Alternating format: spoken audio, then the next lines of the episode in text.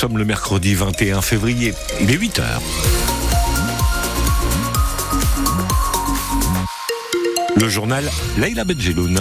Et là, ce matin, les agriculteurs font monter la pression alors que Gabriel Attal doit faire de nouvelles annonces ce matin. La météo, on ne devrait pas beaucoup voir le soleil aujourd'hui, C'est exactement ce que dit Météo France. De nombreux nuages toute la journée, des vents de sud-ouest modérés et une température maximale entre 14 et 18 degrés.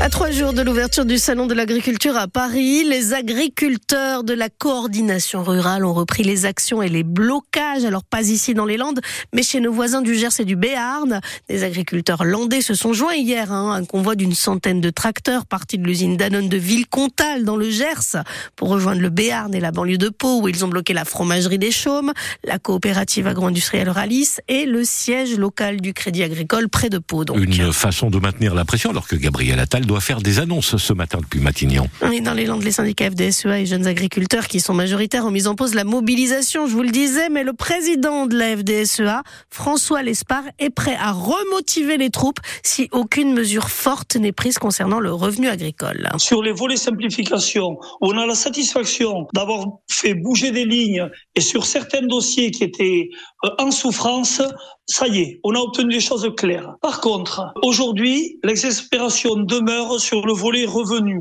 On a plusieurs productions où l'État est attendu clairement et doit apporter des réponses par rapport à la, grande distribution sur un meilleur partage de la valeur. La préfète, nous, euh, on ne connaît pas tous ces leviers à elle, mais en tous les cas, que l'information remonte, et nous, par exemple, que dans les Landes, que toutes les grandes surfaces soient contrôlées, qu'on regarde de près les marges abusives qui sont pratiquées. Un poulet qui sort de l'abattoir, qui est vendu 5,50 euros et qui se retrouve à 14 euros ensuite euh, en grande distribution, c'est pas possible.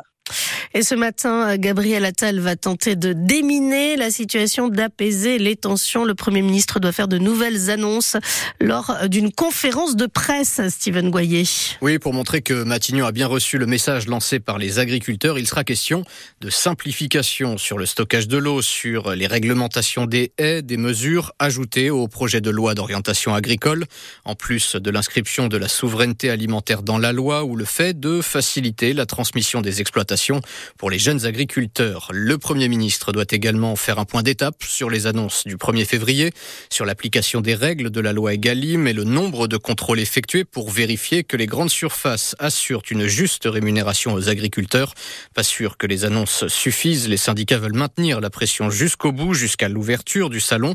On ne lâchera pas l'affaire, prévient une cadre de la FNSEA vendredi après-midi. Une manifestation d'agriculteurs est déjà annoncée dans les rues de Paris jusqu'à la porte de Versailles précisément là où s'ouvrira le salon de l'agriculture le lendemain matin. Et la conférence de presse de Gabriel Attal est à suivre en direct et en vidéo à partir de 9h ce matin hein, sur francebleu.fr. Le maire de Pouillon est renvoyé devant le tribunal correctionnel de Dax. Patrick Willem sera jugé le 16 mai prochain pour euh, harcèlement et agression sexuelle. Plusieurs personnes ont porté plainte contre l'élu landais. Certaines travaillent à la mairie de Pouillon. Euh, Patrick Willem a toujours contesté ces accusations. Il reste présumé innocent. L'élu est sous contrôle judiciaire depuis sa mise en examen en novembre 2021. Il a l'interdiction euh, de se rendre en mairie. Et selon euh, nos informations, son avocat a d'ores et déjà déposé une demande de renvoi hein, du procès.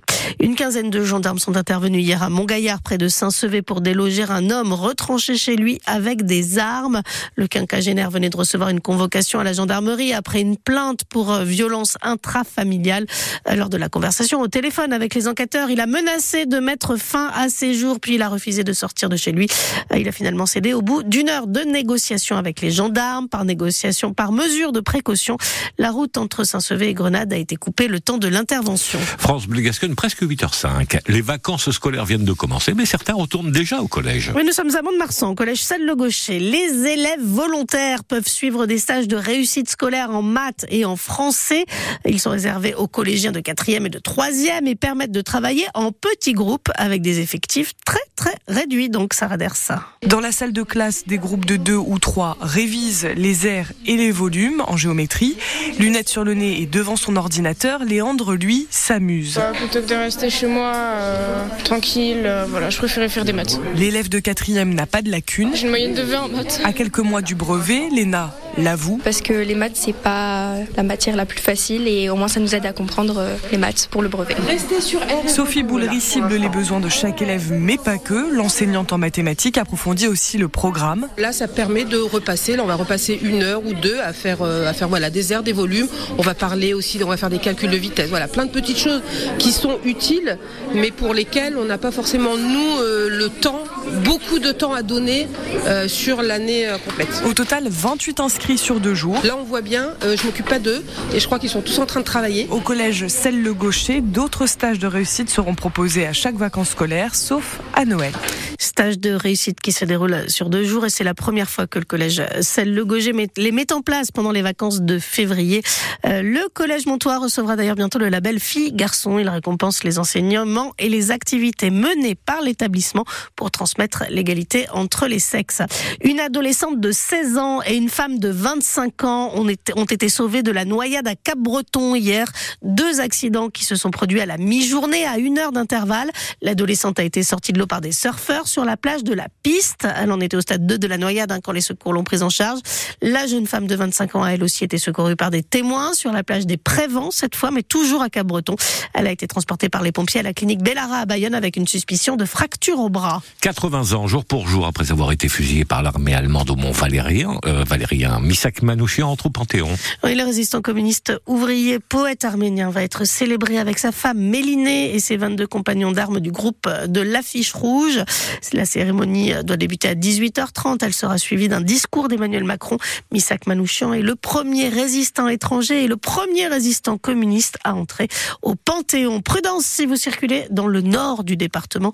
La route qui relie Sanguinet à Parentis en borne menace de s'effondrer. La départementale 46 est donc coupée jusqu'à nouvel ordre. Un cours d'eau hein, qui marque la frontière entre les deux communes a semble-t-il fragilisé la route. Une déviation est en place via Biscarros et la départementale 652. Des travaux vont être engagés. Un mot de foot. On jouait hier soir la suite des huitièmes de finale aller de la Ligue des Champions. L'Inter Milan a battu l'Atlético Madrid 1-0. Rencontre marquée par la sortie sur blessure de deux internationaux français, Marcus Thuram côté Inter et Antoine Griezmann côté Atlético. Euh, le PSV Eindhoven et le Borussia Dortmund ont fait match nul un partout.